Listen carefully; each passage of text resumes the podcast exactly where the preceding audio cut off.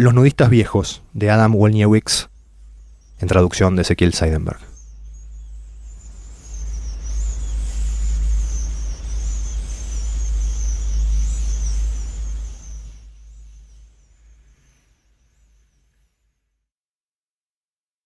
Pálido mi vergüenza los contemplo, los viejos, los patrones de la playa. Animales sagrados se pasean en grupo por la arena, discutiendo algún tema trivial, como si el mundo no fuera de los otros.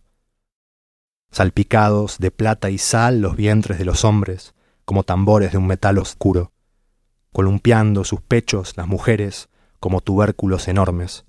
Visten sus cuerpos como quien encuentra ropa sin estrenar en el placard y luego de arrancar la etiqueta se la pone.